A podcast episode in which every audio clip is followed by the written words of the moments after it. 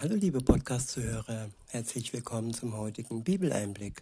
Schön, dass du wieder dabei bist. Heute habe ich ein Kapitel aus dem Epheserbrief.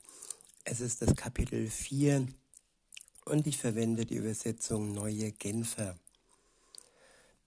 Ab Vers 1 heißt es, als einer, der für sein Bekenntnis zum Herrn im Gefängnis ist, bitte ich euch nun, denkt daran, dass Gott euch zum Glauben gerufen hat und führt ein Leben, das dieser Berufung würdig ist.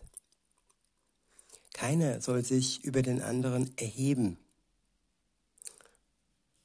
Ja, keiner sollte sich, keiner soll sich über den anderen erheben. Wir sollten auf einer Ebene bleiben und nicht den anderen unter uns stellen und ihn ja entwürdigen, ihm seine Würde nehmen, indem wir so tun, als wären wir etwas Besseres und indem wir uns über ihn erheben. Weiter heißt es, seid vielmehr allen gegenüber freundlich und geduldig und geht nachsichtig und liebevoll miteinander um. Ich wiederhole, seid vielmehr allen gegenüber freundlich und geduldig und geht nachsichtig und liebevoll miteinander um. Ja, freundlich sein, auch dann, wenn man uns ja beleidigt. Das ist eine Eigenschaft, die wir als Mensch mit, mit den Eigenschaften, die wir seit Geburt haben, schwer schaffen. Denn ja, es rüttelt uns auf, es, es schüttelt uns und wie sollen wir da freundlich sein, wo man uns unfreundlich behandelt? Nur mit der Kraft Gottes, mit dem Geist Gottes können wir die nötige Liebe haben, um freundlich zu bleiben nämlich den gegenüber freundlich zu sein, die uns freundlich gestimmt sind, das ist nicht schwer, das kann jeder. Aber da, wo es turbulent zugeht, da, wo wir verletzt werden, da ist es entscheidend, dass wir mit der Hilfe Gottes diesen Menschen freundlich gestimmt sind, damit sie erkennen, dass wir von der Liebe Gottes leben und dass wir das schaffen, ja, nicht ohne ihn, sondern nur mit ihm. Freundlich ist das eine und geduldig ist das andere. Geduldig sein, wenn andere uns gegenüber immer wieder Fehler machen, immer wieder die gleiche Verletzung bringen und in ihrer ja, Menschlichkeit und dann, ja, wenn sie noch ohne Gott unterwegs sind oder auch Menschen, Geschwister, die mit Gott unterwegs sind und nicht vollkommen sind, immer wieder fehlen und ja auch schuldig werden, weil sie nicht wirklich ganz fixiert sind in dem Moment auf Gott und auf seine Liebe. Weiter heißt es, und geht nachsichtig und liebevoll miteinander um. Nachsichtig heißt ja genau hinschauen. Ja, hinterher noch schauen und nicht nur in dem Moment, wo wir verletzt werden, sondern auch danach noch auf das Ganze schauen, wenn ja die Wellen etwas geglättet sind und dann wieder ähm, die Liebe zum Vorschein kommen kann. Ab Vers 3 heißt es, setzt alles daran, die Einheit zu bewahren, die Gottes Geist euch geschenkt hat.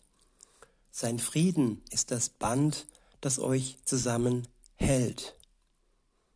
Ja, das Band des Friedens und nicht des Streits und nicht des Kriegs in Worten und Taten.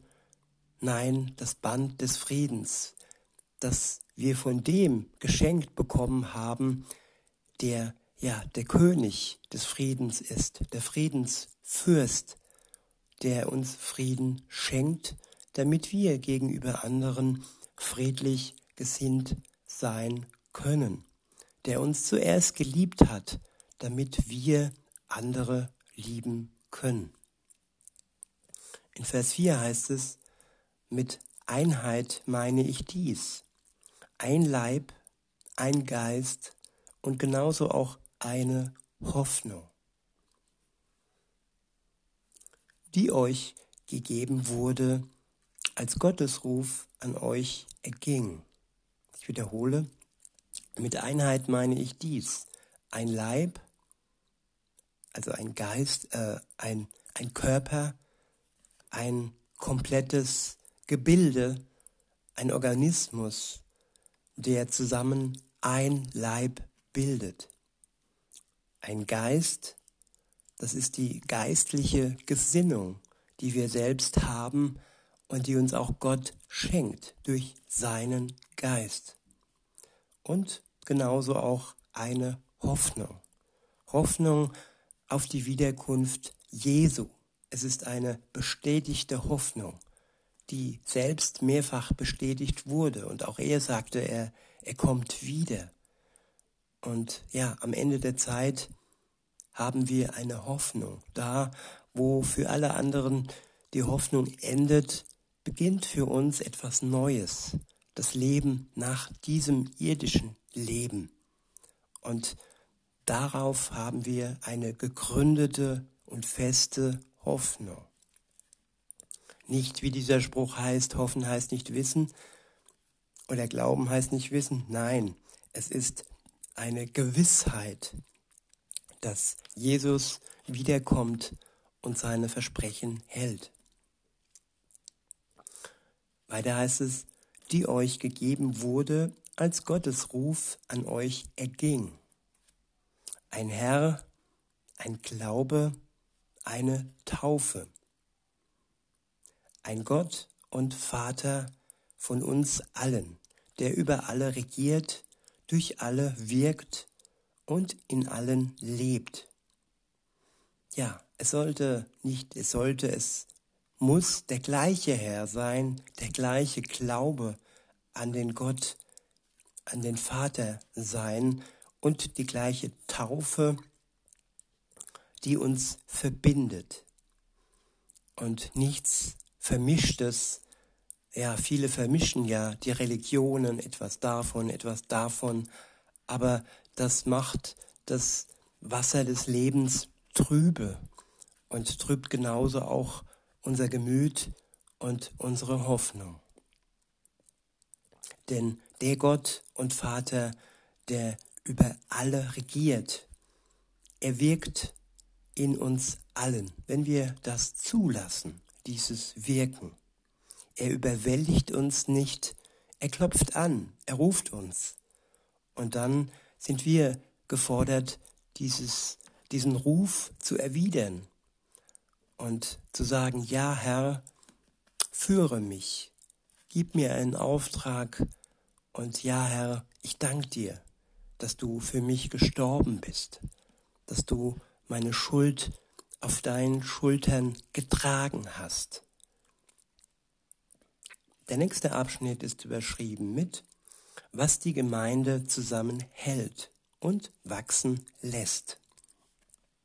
In Vers 7 heißt es, jedem Einzelnen von uns hat Christus einen Anteil an den Gaben gegeben, die er in seiner Gnade schenkt. Jedem hat er seine Gnade in einem bestimmten Maß zugeteilt. Ja, und das ist kein Maß, das wertet, sondern das ist ein Maß, das uns nicht überfordert und auch nicht unterfordert. Das ist ein Maß, das äh, ja nachgegossen werden kann, je nachdem, wie reif wir sind und wie Gott uns und wie wir uns schon von Gott haben äh, verändern lassen.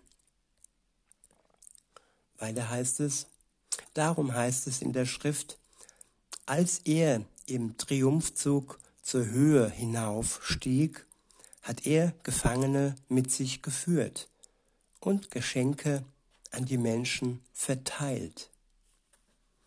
Ja, wir waren gefangen und Wir können durch Jesus Christus befreit werden. Und wir werden durch ihn beschenkt. Das ganze Jahr, das ganze Leben, nicht nur an Weihnachten.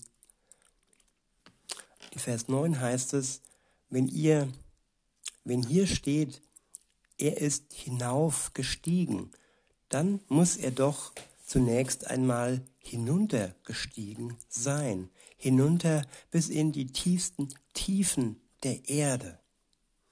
Und er, der hinuntergestiegen ist, ist dann auch wieder hinaufgestiegen bis über den höchsten aller Himmel, um so das ganze Universum mit seiner Gegenwart zu erfüllen. Ja, wenn der Mensch sagt, ja, tiefer kann man nicht fallen, tiefer ja, kann das Leben nicht äh, daneben gehen, dann sagt Gott zu dir, ich war da, in dieser Tiefe, da wo du dich jetzt, ähm, wo du gefallen bist, da wo du ja, das Gefühl hast, gefangen zu sein, in dieser Tiefe, in diesem Abgrund. Und Jesus war und ist da. Er erfüllt jeden Bereich aus, in dem du dich bewegen kannst. Und noch die Bereiche darüber hinweg. Er ist überall und gegenwärtig. Wenn du dir dem bewusst wirst, dann, ja, dann vergeht die Angst und der Schrecken in dieser jetzigen Zeit. In Vers 11 heißt es, er ist es nun auch, der der Gemeinde Gaben geschenkt hat. Er hat ihr die Apostel gegeben, die Propheten, die Evangelisten, die Hirten und Lehrer. Sie haben die Aufgabe, diejenigen, die zu Gottes heiligem Volk gehören, für ihren Dienst auszurüsten, damit die Gemeinde, der Leib von Christus, aufgebaut wird. Das soll dazu führen, dass wir alle in unserem Glauben und in, unserem, in, in unserer Kenntnis von Gottes Sohn zur vollen Einheit gelangen und dass wir eine Reife erreichen, deren Maßstab Christus selbst ist, in, in seiner ganzen Fülle. Ich wiederhole Vers 13. Das soll dazu führen, dass wir alle in unserem Glauben und in unserer Kenntnis von Gottes Sohn zur vollen Einheit gelangen und dass wir eine Reife erreichen, deren Maßstab Christus selbst ist, in seiner ganzen Fülle. Ja, Gott möchte uns reif machen. Er möchte die Traube zu einem guten Wein werden lassen und ja, er pflegt uns und er hegt uns und er gibt uns alle alles, was zu dieser Reife nötig ist. Was wir dazu tun müssen, ist alleine ja offen zu sein für all das, was er uns gibt und für alles, womit er uns Tag für Tag versorgt. Mit ihm in Kontakt bleiben, mit ihm reden, zu ihm beten, und ja, die Freude, die er, die er uns schenkt, immer wach halten und uns nicht von der Last der Welt erdrücken lassen. Denn das ist nicht nötig. Er hat die Welt getragen, die Sünde und auch die Last. Und wir dürfen unsere Lasten abgeben an ihn. Denn er, ja, hält diese Last aus. Er hat sie ausgehalten. In Vers 14 heißt es, denn wir sollen keine unmündigen Kinder mehr sein.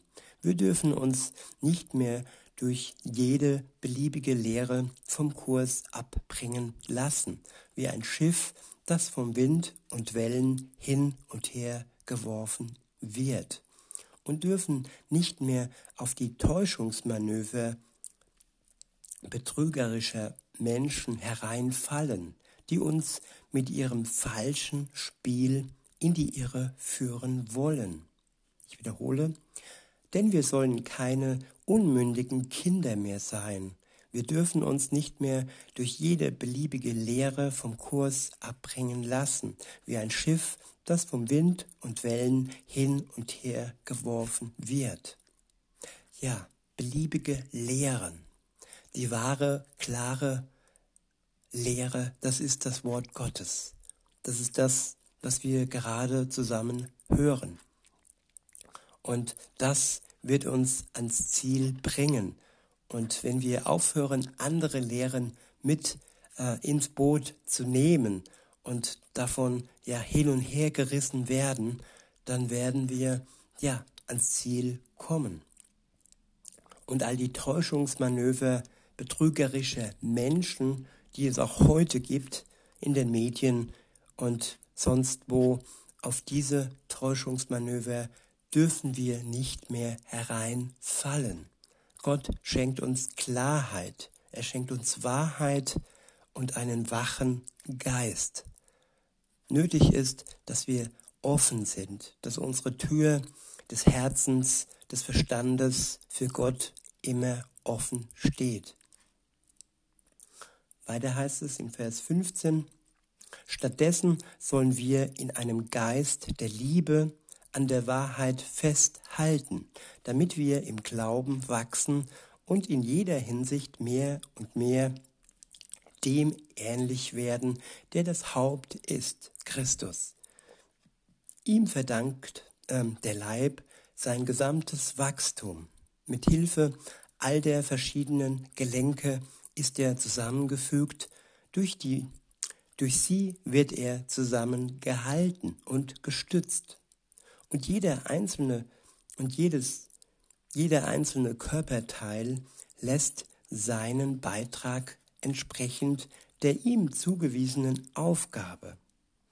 Und jeder einzelne Körperteil leistet seinen Beitrag entsprechend der ihm zugewiesenen Aufgabe. Ja, liebe Zuhörerin, lieber Zuhörer, Gott hat auch für dich eine Aufgabe bereit. Und wenn du offen bist, dir diese Aufgabe zeigen zu lassen, dann kannst auch du Bestandteil dieses Körpers, dieses Leibes werden. Und ja, wir alle zusammen werden dann ja schaffen, dass äh, er durch seine Kraft und durch sein Schaffen dann alles zum Ende führt. Sein Plan, seinen guten Plan. Weiter heißt es, so wächst der Leib heran und wird durch die Liebe aufgebaut. Ja, die Nahrung des Leibes Gottes ist Liebe. Die Liebe Gottes baut uns auf und baut den gesamten Leib, den gesamten Körper auf. Ist das nicht wunderbar? Der nächste Abschnitt ist überschrieben mit der alte und der neue Mensch. Ab Vers 17 heißt es, aus all diesen Gründen fordere ich euch im Namen des Herrn mit Nachdruck auf, nicht länger wie die Menschen zu leben, die Gott nicht kennen. Ihre Gedanken sind auf nichtige Dinge gerichtet. Ihr Verstand ist mit Blindheit geschlagen und sie haben keinen Anteil an dem Leben, das Gott schenkt. Denn in ihm denn in ihrem tiefsten Inneren herrscht eine Unwissenheit, die daher kommt, dass sich ihr Herz gegenüber Gott verschlossen hat. Ich wiederhole, denn in ihrem tiefsten Herzen, denn in ihrem tiefsten Inneren herrscht eine Unwissenheit, die daher kommt, dass sich ihr Herz gegenüber Gott verschlossen hat. Ja, Gott stürmt nicht unser Herz. Er wartet, bis wir unser Herz ihm gegenüber öffnet, damit er eintreten kann durch seinen Geist und damit er uns füllen kann mit seiner Liebe. Dazu ist unsere Offenheit, unsere Bereitschaft notwendig. Und bevor er wirklich eintreten kann, ist es nötig, dass wir ja den Frühjahrsputz durch ihn, ja, machen, lassen, dass er uns reinigt, dass er uns vergibt, dass unsere Schuld weggefegt wird und wir dann wirklich ihm gegenüber entsprechend würdig und heilig sein können. Denn er hat dafür gesorgt, dass unsere Schuld weggefegt wird, wenn wir das wollen, wenn wir dieses Geschenk der Vergebung, der Erlösung von ihm entgegennehmen. Weiter heißt es, das Gewissen dieser Menschen ist abgestumpft. Sie haben sich der Ausschweifung hingegeben und beschäftigen sich voller Gier mit jedem erdenklichen Schmutz. Ihr aber habt bei Christus etwas anderes gelernt. Oder habt ihr seine Botschaft etwa nicht gehört? Seid ihr etwa nicht in seiner Lehre unterrichtet worden, in der Wahrheit, die sie in Jesus zu uns gekommen ist? Ja, wir sind in der Lehre und er möchte uns lehren mit seiner guten Botschaft. In Vers 22 heißt es, dann wurde, dann wurdet ihr aber auch gelehrt, nicht mehr so weiterzuleben, wie ihr bis dahin gelebt habt, sondern den alten Menschen abzulegen, der seinen trügerischen, der seinen trügerischen Begierden nachgibt und sich damit selbst ins Verderben stürzt. Und ihr wurdet gelehrt, euch in eurem Geist und in eurem Denken erneuern zu lassen und den neuen Menschen anzuziehen, der nach Gottes Bild erschaffen ist und dessen Kennzeichen Gerechtigkeit und Heiligkeit sind, die sich auf die Wahrheit gründen. Der nächste Abschnitt ist überschrieben mit das neue Leben konkret. Ab Vers 25 heißt es, und darum legt alle Falschheit ab und haltet euch an die Wahrheit. Wenn ihr miteinander redet, wir sind doch Glieder ein und desselben Leibes. Wenn ihr zornig seid, dann versündigt euch nicht. Legt euren Zorn ab, bevor die Sonne untergeht. Gebt dem Teufel keinen Raum in eurem Leben. Wer bisher ein Dieb gewesen ist, soll aufhören zu stehlen und soll stattdessen einer nützlichen Beschäftigung nachgehen, bei der er seinen Lebensunterhalt mit Fleiß und Anstrengung durch einen Arbeit, durch eigene Arbeit verdient. Dann kann er sogar noch denen etwas geben, die ihn, die in Not sind. Kein böses Wort darf über eure Lippen kommen. Vielmehr soll das, was ihr sagt, gut, angemessen und hilfreich sein, damit weder eure Worte denen, an die sie gerichtet sind, wohl tun. Dann werden eure Worte denen, an die sie gerichtet sind, wohl tun. Das soll jetzt keine Last sein, das soll nur ja, das sein, liebe Zuhörerinnen, lieber Zuhörer, was möglich ist, wenn der Geist Gottes uns befähigt, dieses zu tun, anderen Menschen mit unseren Worten wohl zu tun. Es ist kein Krampf, es ist eine Möglichkeit und es ist ein Können, das Gott uns schenkt. In Vers 30 heißt es, und tut nichts, was Gottes Heiligen Geist traurig macht. Denn der Heilige Geist ist das Siegel, das Gott euch im Hinblick auf den Tag der Erlösung aufgedrückt hat, um damit zu bestätigen, dass ihr sein Eigentum geworden seid. Bitterkeit, Aufbrausen, Zorn, wütendes Geschrei und verleumderisches Reden haben bei euch nichts verloren, genauso wenig wie irgendeine andere Form von Bosheit. Geht vielmehr freundlich miteinander um, seid mitfühlend und vergebt einander, so wie auch Gott euch durch Christus vergeben hat.